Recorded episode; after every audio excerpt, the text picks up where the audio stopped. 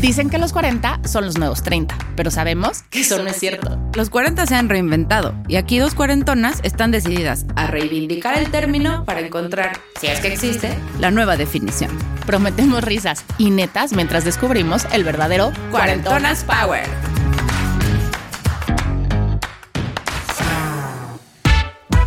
Ay, fuiste mamá bien chavita, ¿no? ¿Te comiste la torta? Cuídate, no vayas a quedar embarazada. Unos años después... Ya llevas unos añitos casada. ¿Qué no piensas tener hijos? Acuérdate de tu reloj biológico. Es que no sé por qué ahora les da por tener hijos tan viejas. Y si no te apuras, vas a parecer su abuela. Las mamás añosas ya no tienen energía para jugar con ellos. ¿Y a usted qué le importa? ¿A poco yo ando preguntando si a su marido todavía le funciona? Es que ser o no ser mamá es una decisión muy personal que involucra muchos aspectos. Quédense con nosotros a conocer lo que verdaderamente pasa cuando se acercan los 40 y aún no ha sido mamá. Hola, somos Mariana Fernández y Andrea Sordo. Bienvenidas a Cuarentonas Power. Les presentamos a una cuarentona bien chingona que justo a los 40 dejó por fin de escuchar el mentado ¿Que no vas a ser mamá?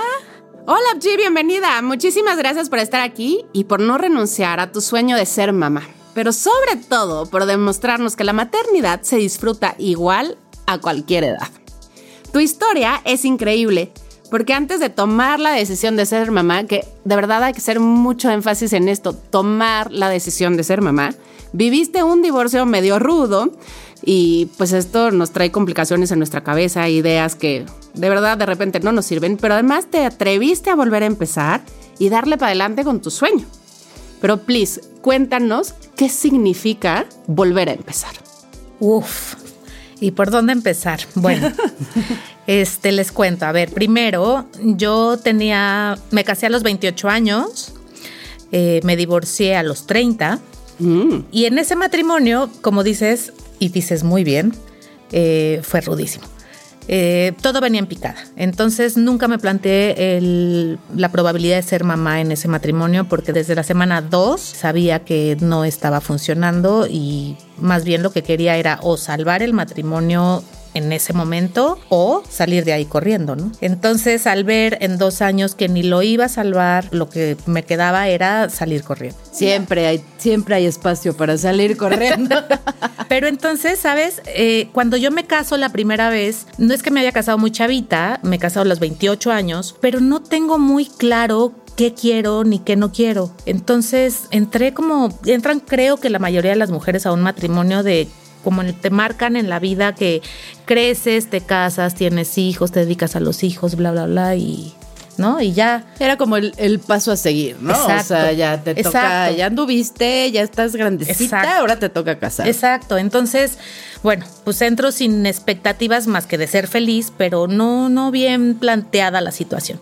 Entonces, bueno, no funciona y a los dos años me divorcio, pero ahora sí me queda muy claro, una vez que me divorcio, que no quería y ya me quedaba mucho más claro que sí quería y cómo era que quería mi matrimonio, mi vida en pareja, eh, mi vida futuro. Entonces conozco a mi ahora esposo y él también venía de un matrimonio fallido en el que tampoco tuvo hijos y nos empezamos a plantear el tema de tú qué quieres, yo qué quiero, qué te gusta, que me gusta. Y empezamos a hablar en una noche de copas como... Una noche de copas, una noche loca. casi, casi. ¿Qué tan loca? Ah, no, no, no, eso no nos lo cuentas. No, después.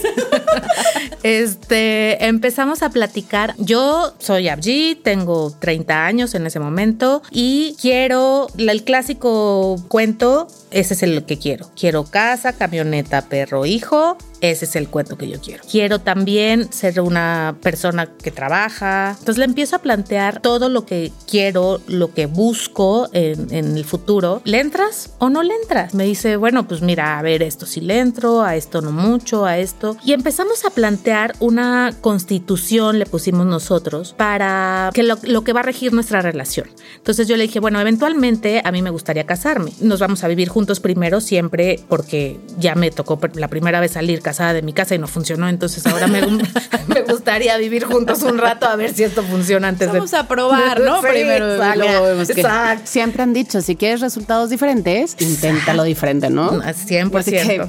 Pues era un buen paso a dar. 100%. Entonces, eventualmente me querré casar antes de tener hijos, de preferencia, si no tampoco tengo un problema, pero bueno, me quiero casar. Y pasamos al tema de también hablar de sexo, las relaciones, la fidelidad. Oye, no, espérate, ahí, pausa. Me voy a quitar el sombrero. No traigo, pero si trajera, me quito el sombrero porque, pues no es fácil. ¿Cuánto tiempo tenías tú de conocer a tu futuro esposo, ¿no? Porque después, pues sí, te casaste. Pero ¿cuánto tiempo tenías de conocerlo? Como para decir, a ver, vamos a sentarnos, vamos a generar una constitución y dentro de la constitución no nada más te voy a decir que quiero la camioneta y el No, perro. O sea, te estoy diciendo cómo quiero hacer, qué quiero hacer, si quiero estar contigo o no estar contigo todo el tiempo. ¿Cómo llegas a ese grado de, de sinceridad? Y que no lo tomen mal. Claro, se necesitan unos huevotes, porque además la mayoría de la gente no lo hace y Por miedo. justamente es lo que todos deberíamos de hacer. Pues yo creo que teníamos en ese entonces unos seis meses más o menos, en que la relación estaba yendo muy padre, muy divertida, veía que, que el, el amor estaba creciendo y también a calzón quitado, o sea, yo estaba saliendo de una relación horrible y me estaba gustando mucho en la relación que ya estaba formando. Entonces, cuando te empiezas a plantear un futuro de, bueno, ya somos novios, pero ahora que sigue, este, ¿para dónde vamos? Ya tengo 30 años, no estoy jugando a las muñecas. Y también para no perder el tiempo, ¿no? O sea, imagínate que pierdes a los 30 años, dos años en un noviazgo en el que no hablas de nada y luego empiezas o nunca hablas, te casas y no voy a tener el mismo resultado. Yo no quiero, no quería regresar al mismo resultado. Entonces, más o menos fue como a los seis meses en el que empezamos a, a des- desnudarnos en, en alma. Este, el otro yo creo que fue antes, ¿no? Pero un poquito. No, bueno, Pero- ya seis meses pero en- después, no. Pero en alma, o sea, en saber realmente qué quieres en cuanto a todos los temas, sexual, económicamente. Entonces, ¿a qué le tirábamos cada uno de los dos? ¿Qué quieres en la vida? De yo me dedico a esto y quiero llegar a esto. Tú entrarías a ese mundo al que yo, en el que yo me desenvuelvo conmigo, porque te necesito como pareja. Este, entonces hay, hay varias cosas que, que hay que hablar con las parejas siempre. Yo lo aprendí pues después de un matrimonio, pero yo creo que es importante que todas las chavitas que se casen hablen de estos temas del dinero, cómo se va a llevar el, el dinero en una relación, quién paga qué, para después no tener, te ahorra muchísimos problemas en la vida. Entonces, hacemos esta constitución de quién va a pagar qué, este, mientras vivamos juntos, después, bueno, ya casados, las relaciones sexuales, eh, si la pareja está de acuerdo con que infiel- fieles para siempre, este, o, o qué expectativas sexualmente tienen. Entonces generamos punto por punto, así literal, sacamos pluma y un papel, a apuntar qué queremos, qué no queremos, qué estamos dispuestos a ceder, qué no estamos dispuestos a ceder. Y ahí generamos lo que nosotros le pusimos una constitución de la pareja. Ese documento todavía, ojalá se los hubiera traído, pero lo tenemos Justo todavía. que decir, te voy a comprometer, digo, si se vale, subirlo a redes, que nos mandes una fotito de esa constitución. mm, Aunque sea porque vayamos copiando, ¿no? Todos los Oye, que vayan a casarse, por es favor. que de verdad es que todo el mundo es- pasa algo bien chistoso porque te da miedo hablar de esos temas escabrosos, Sí, o sea, sobre sí todo dinero, Sí, este, sí da ¿no? miedo.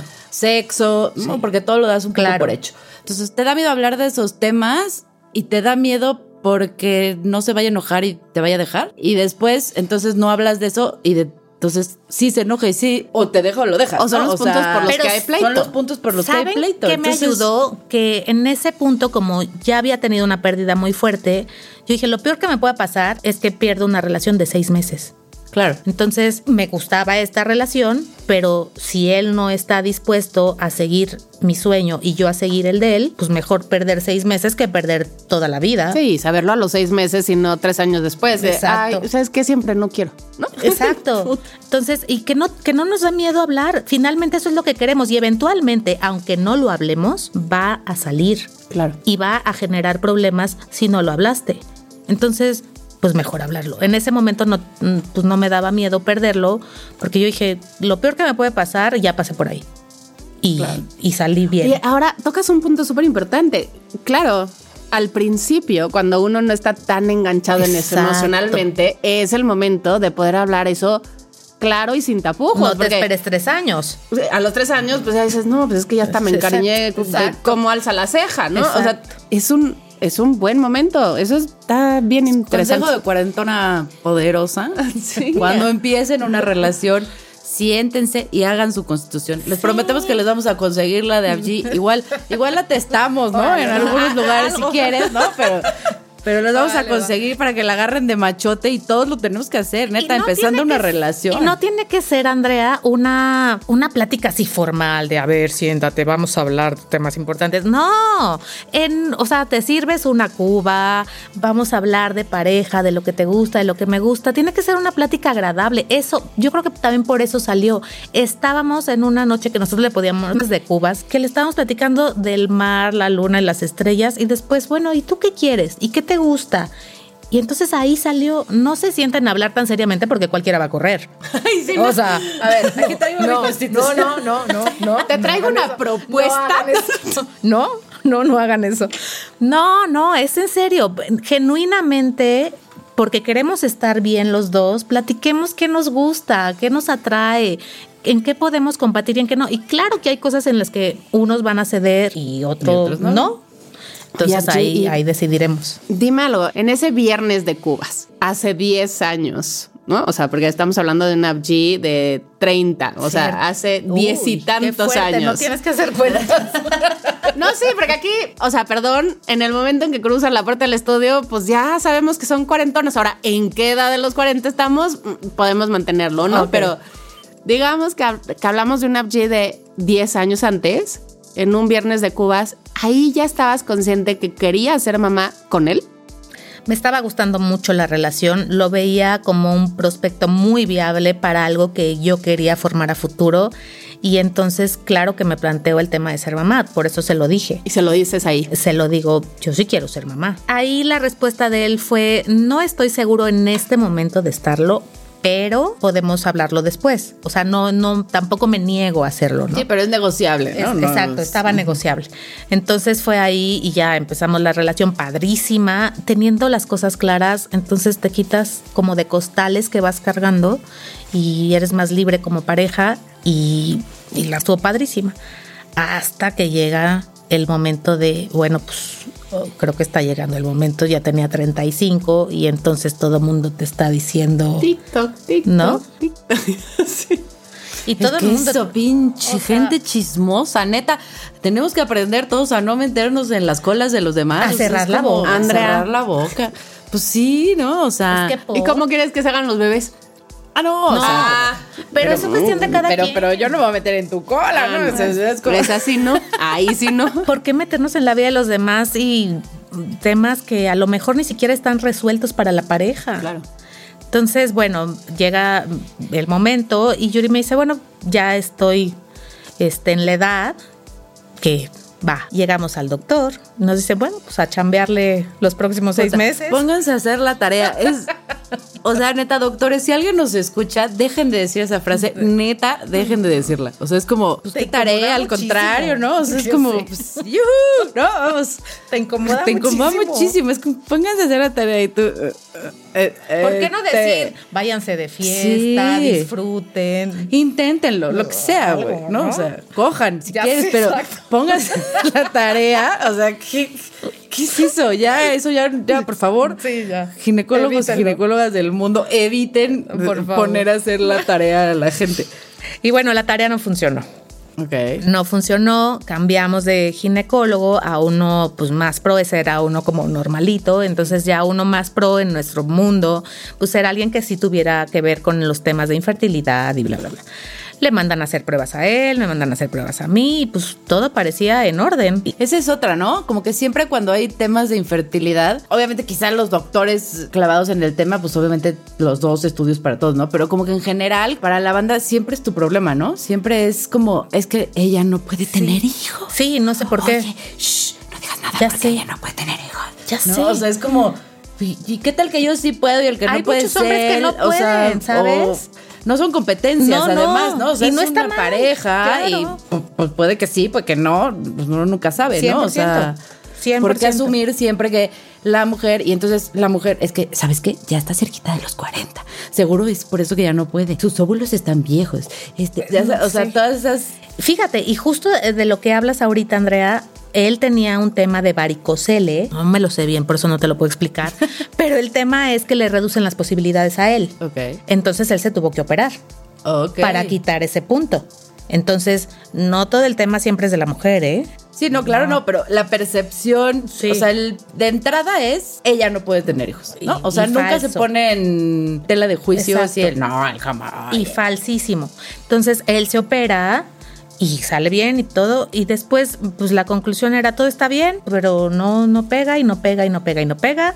Después me hacen un estudio que se llama salpingografía, una cosa así, que es como si te destaparan las trompas. Ay, Este, y después de que pasa eso, por alguna razón se tapan, no me preguntes por qué.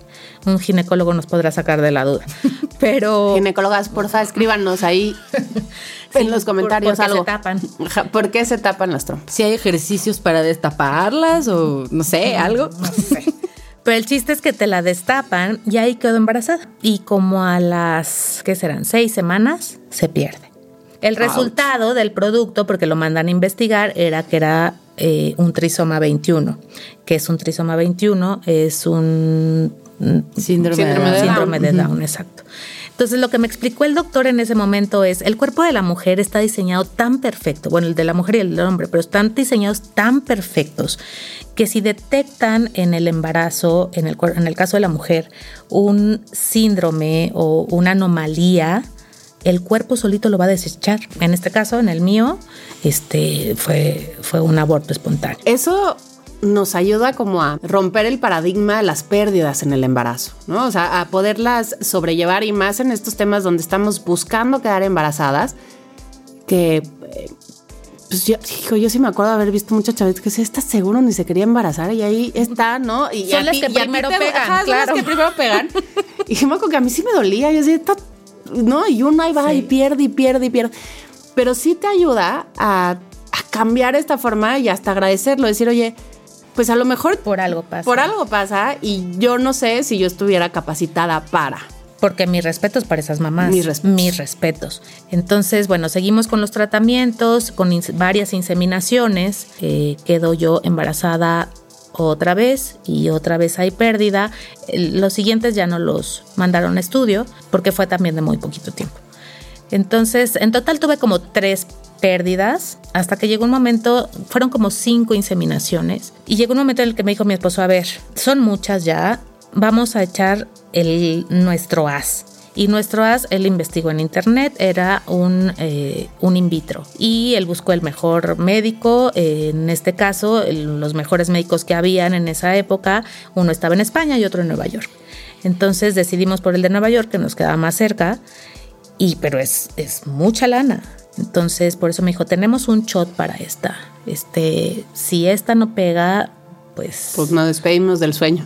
vamos a tener que voltear a ver para otro lado. Sí, y un poco también más frío, digamos, ¿no? Como decir, a ver, vamos a hacerlo con el caca grande chingonetas del mundo.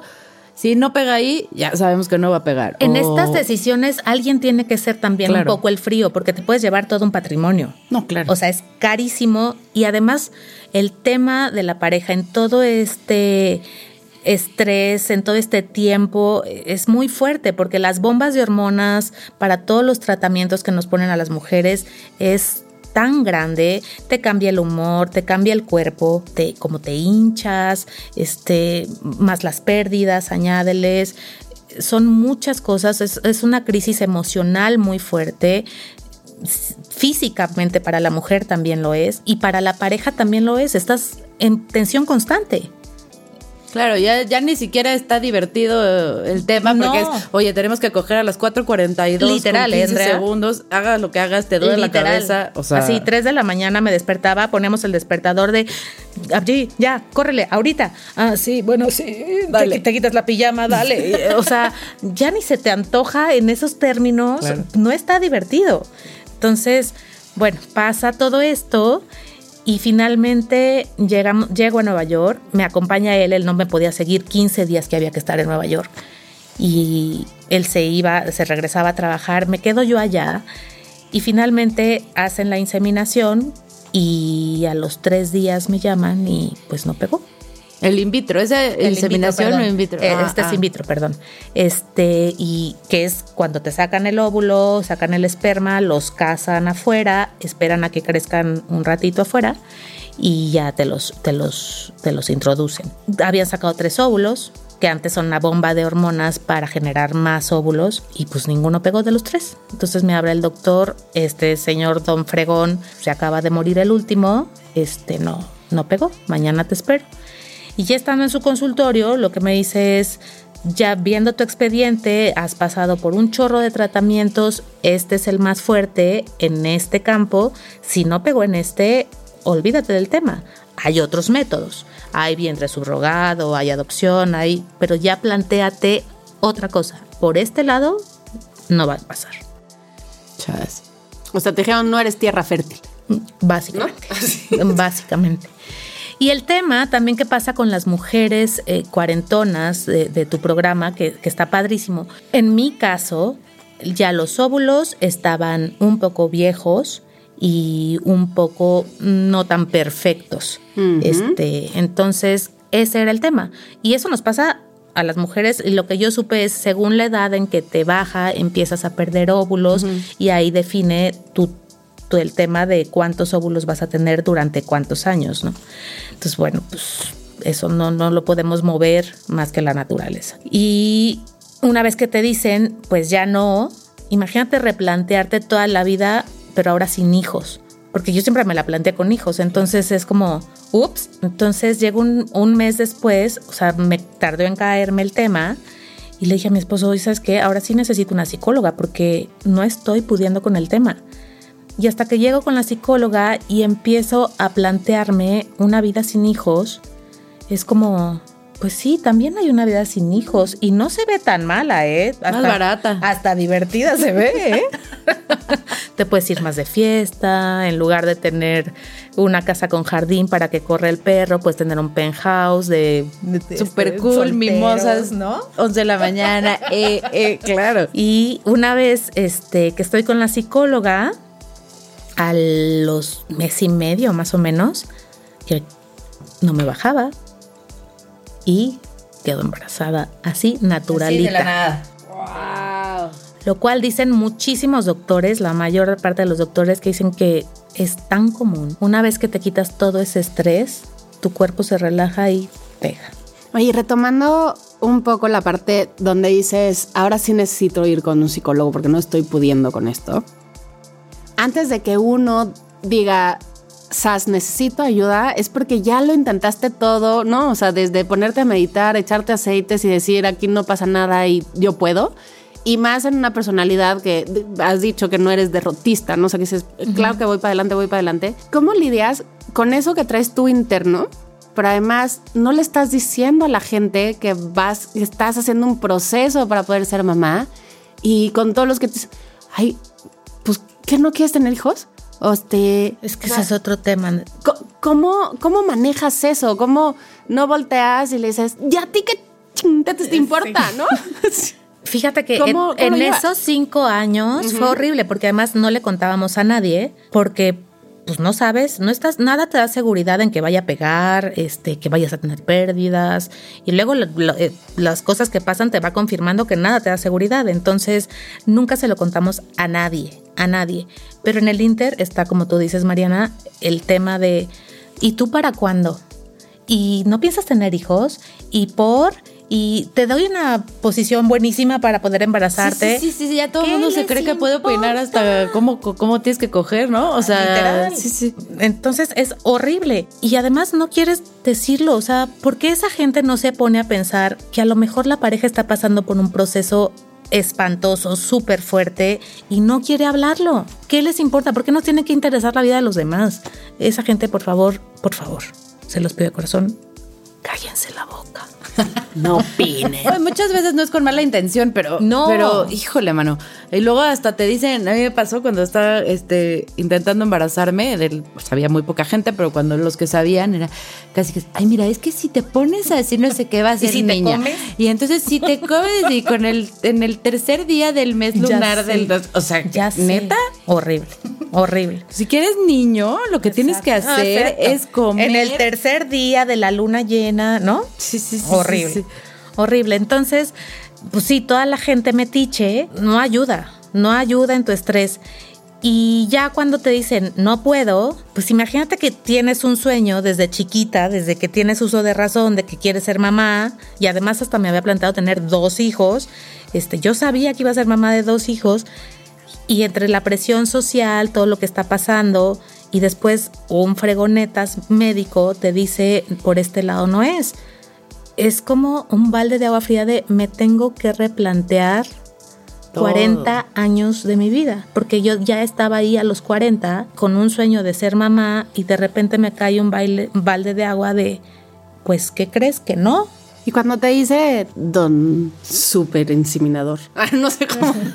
el, médico super El médico super fregón, por aquí no es. ¿En algún momento sentiste que estos 40 años de ser mujer y decir, claro, voy a ser mamá y voy a tener a mis dos hijos, dejara de, de ser Em, como un tinte que, te delineara el ser mujer o que valieras como mujer por poder o no tener hijos? Jamás. No, no. Para mí ser mujer es totalmente independiente a ser mamá. O sea, mujer voy a ser siempre. Este, ¿por? O sea, un hijo no te define, no nos tiene que definir a las mujeres ni uno ni 25. Este, no tenemos que estar definidas ni por un matrimonio, ni por un hijo. Este, yo creo que nosotras mismas nos definimos por, por quienes somos, por lo que hacemos pero no por tener un hijo o por estar casadas o divorciadas. Pero sí es un balde en el que hay que procesar pues, el cambio de ideas. Pues no era por aquí, ahora hay un camino alterno que nunca habías explorado pero que también puede estar padre, ¿eh? Te juro que ya me estaba gustando ese camino. Yo creo que por eso me quedé no, el enganche del penthouse. Así de antes que sueltes el anticipo. Cuando me dijo la doctora, ¿qué crees que sí? Yo dije, no, no, no, no, espérate, espérate, espérate. Y los boletos de avión. Deja, no autorizo el cargo. No, no, no me cambien de idea otra vez. Pero finalmente, cuando te dicen, bueno, ya con mi expediente, me la tengo que llevar también igual de tranquila. Es, estoy embarazada, pero tengo tres pérdidas, este, pues un médico muy fregón me dice que no puedo, entonces ay, la probabilidad más alta es que esta sea otra pérdida. Entonces tampoco me puedo ilusionar, pues vamos a ver qué pasa y esperar, pero ni contarlo, ni ilusionarme, ni nada. Salí con mi esposo y le dije, a ver, de esto no se habla nada, eh, no se compra nada, esto no está pasando y en tres meses ahí vemos. Entonces... Te volviste tú la parte fría ahora. Pues sí, pero es que todas esas pérdidas, Andrea, también duelen. No, claro. Duelen y duelen muchísimo, porque aunque sea un embrión de seis semanas que, llevas, pues la ilusión y todo lo que representa en tu búsqueda es, eh, es bien fuerte. Claro. Entonces, y para mi esposo, aunque fuera hombre, ¿eh? para los hombres también llevan un proceso y él se me caía este, muchísimo en las pérdidas, era así como, es que son bien fuertes. Este, entonces, no solo a nosotros las mujeres nos pasa, los hombres también viven esas pérdidas y viven esos, eh, ese estrés de todo el tema que estás buscando. Entonces, pues, una vez que nos dicen ya estás embarazada, pues vamos a esperar. Y esperamos tres meses literal, sin hablar del tema, como si no estuviéramos embarazados. Nunca tuve un achaque, nunca tuve nada. Hijo, y los tres meses que son de corre al baño, pues yo no podía ni respirar nada que... Nada, nada, nada. Y a los tres meses tengo un eco y sale que sí, y sale el bebé y lo vemos y el corazón se seguía oyendo y no te puedo explicar la emoción de cerrar la puerta de ese consultorio y mi esposo y yo llorando como bebés, llorar y llorar y llorar y llorar que no nos salían palabras de la felicidad. No podíamos creer que estábamos ya embarazados y, y ya, o sea, ya estaba fijo el producto, ya las probabilidades eran muchísimo más altas en mi caso. Entonces, wow, no, no, es padrísimo, este, pero bueno, tuvimos que pasar por todo eso para lograr este sueño. Esa chinuda tenía que estar aquí. Esa chinudita, sí, mi chiquita. De que llegaba, llegaba. De que llegaba, llegaba. Síganlo intentando. Ahí voy. Ella dijo, con permiso, ya llegué. Yo a mi tiempo, ustedes sigan probando Así es. Ay, Abjit, qué historias, ¿no? como, como al final es no desistir de estas cosas que tenemos tan clavadas o que sabemos desde siempre que van a pasar, Cómo confiar en que, en que sí pasa y entre esta confianza buscar los procesos para lograrlo, ¿no? En tu caso, siempre supiste que ibas a ser mamá. Fue un, fue un camino como complejo para llegar a eso, a, a tener esa personita que te diga, mamá, ¿no? Mamá, me da la cabeza. mamá, Oye, pero de comer. cuando yo iba a la clínica y me daban los estados de cuenta carísimos, este, me decía, le decía a la señorita, ¿sabe qué señorita? Porfa, guárdeme todos los estados de cuenta, porque yo sé que un día voy a regresar para pedirle los estados de cuenta, porque voy a tener un quinceañero o quinceañera en mi casa que va a decir, es que tú no me quieres, mamá. Yo le voy a decir, mira, Para que aquí veas está. ¿Qué tanto te quiero? Y me debes. Aquí está. Y póngase a chamear, mijo, porque me debe. Y dices que no te quiero. Qué historia. La verdad es que nos parece increíble y, eh, o sea, independientemente del tema como tal de la maternidad, esta parte de, creo que conforme vas creciendo y conforme vas teniendo experiencias, vas entendiendo justamente lo que decías al principio, ¿no? ¿Qué, qué quieres y qué no quieres, ¿no? Y a mí lo que me maravilla de ti es como esta claridad que tienes de decir, a ver, sí, como sea, pero las cosas son así, así, así, así, yo quiero esto, quiero esto, quiero esto. Y qué chingón que te encontraste una pareja que también tiene esa capacidad, porque quizás eh, una puede ser muy ruda y te toca una pareja que no. o- También, sí, Entonces claro. es, es- es difícil, no es fácil.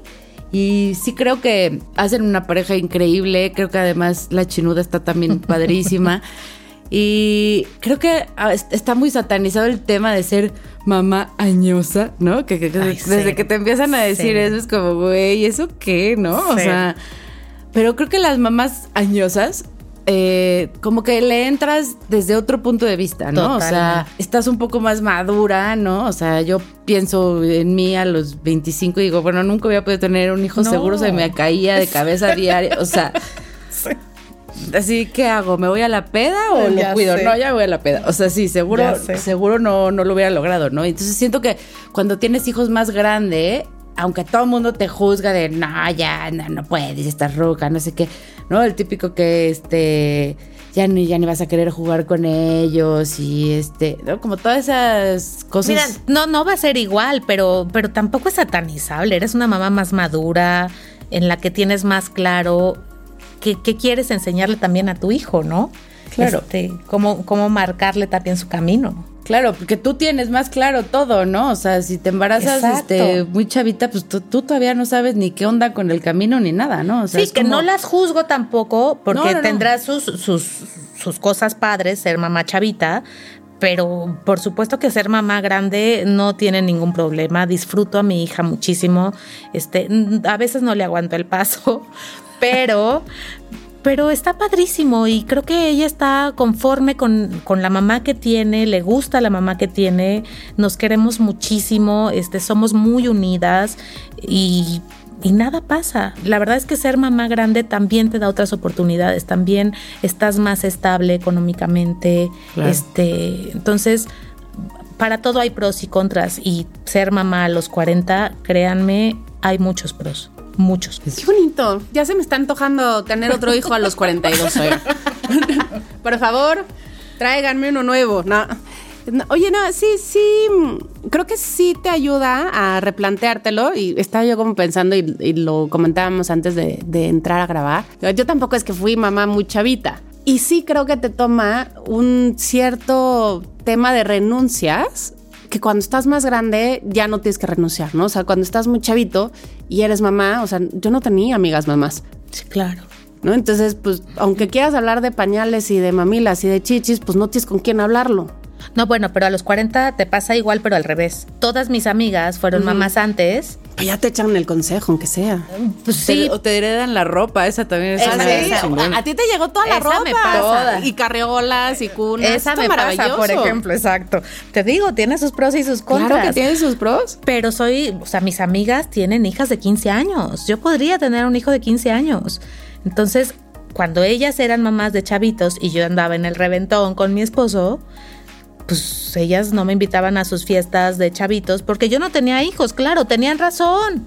Bueno, yo sí invitaba a Andrea. Pero yo me sentía excluida de ella. no Siempre ser llegaba cruda. Llegaba cruda a las fiestas de mis hijas siempre, pero Es que ellas se querían, mis amigas se querían evitar eso, entonces Claro. no me invitaban y yo me sentía excluida. Claro, ellas estaban viviendo otra etapa. Y yo, pues no, no cabía ahí. ¿Y ahora van a las fiestas de Mila? No, tampoco, pues ya ni les interesan. Sus hijas casi se van a casar. como amigas. Que vayan.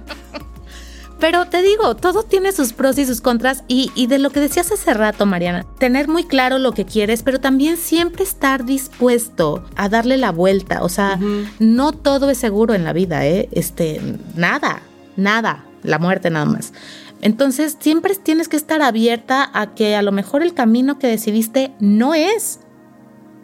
Y muchas veces nos puede pasar en la vida. A mí me ha pasado varias. Entonces, estar abierta a que hay otros caminos y que eso no significa que estén feos los caminos. A lo mejor descubres que uno puede estar más padre del que te habías planteado.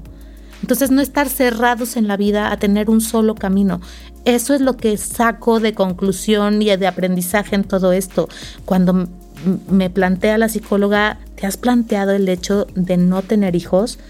Entonces descubro ahí un mundo que jamás en mi vida había imaginado y que te juro que no sonaba nada mal. Ahorita estaría yo en las Bahamas. Oye, no, gracias Mila, porque por eso la tenemos aquí y no está en las Gracias.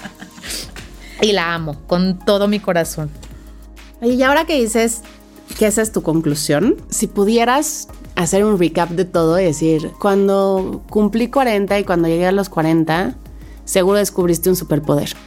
¿Cuál es tu superpoder de los 40? Creo que eso, adaptarme al cambio. Adaptarme al cambio y no dar las cosas por sentada, porque siempre he sido como muy organizada, muy, muy enfocada, pero con un camino definido. Entonces, nunca me había planteado que puede haber otros caminos.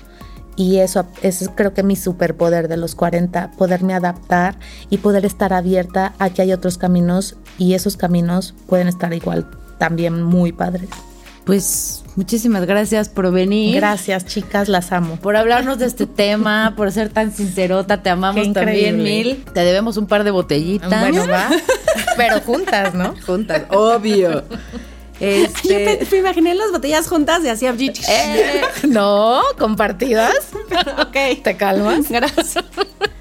Muchísimas gracias por acompañarnos. A ustedes, nuestras queridas cuarentonas poderosas, muchas gracias por escuchar. Cuéntenos, pregúntenos, acompáñenos. Eh, si les gustó, recuerden suscribirse, ponerle a la campanita, seguirnos en redes. Estamos en Twitter, en Facebook, en Instagram, en TikTok como Cuarentonas Power. Síganos por ahí, cuéntenos, queremos escucharlas. Gracias a todo el equipo de Brincacharcos por ayudarnos a cumplir nuestro sueño. A la Nice Studio por tenernos acá, a Santi y a Fer, porque gracias a ellos nos oímos requete bien. Y nos escuchamos la próxima semana. Adiós.